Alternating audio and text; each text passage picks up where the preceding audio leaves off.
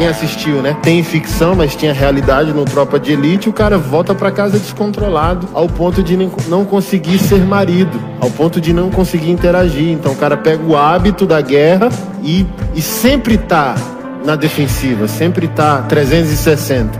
E a guerra da vida retira daquele que não é intencional todo o seu sentimento. Isso é uma estereotipia. Macheza não é masculinidade. Então quando a gente brinca e te chama de macho, para mim, né? Por isso que eu gostei da pergunta. Só jargão, estética, maneiras de despertar, incentivar. O cara tá na lama.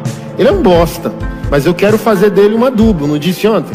Eu quero usá-lo para fecundar, dar fruto, crescer uma árvore.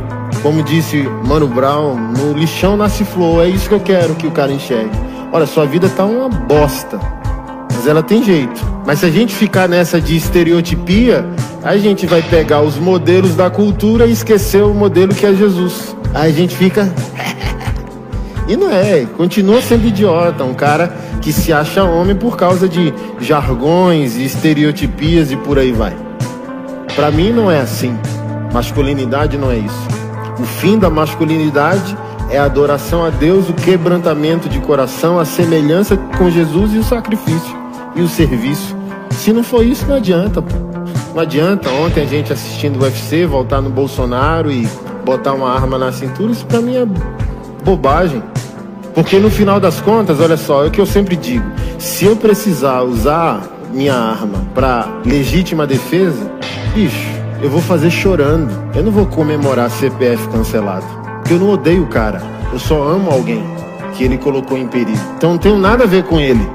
Não é sobre ele.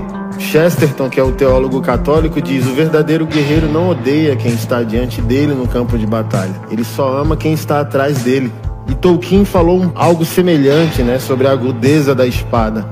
Guerreiro no campo de batalha, então ele diz: eu não amo a arma, eu não amo a espada, eu não amo o guerreiro pelo fundamento daquilo em si, mas o que ele representa por quem ele está protegendo. Então não, eu não amo o campo de batalha pela batalha.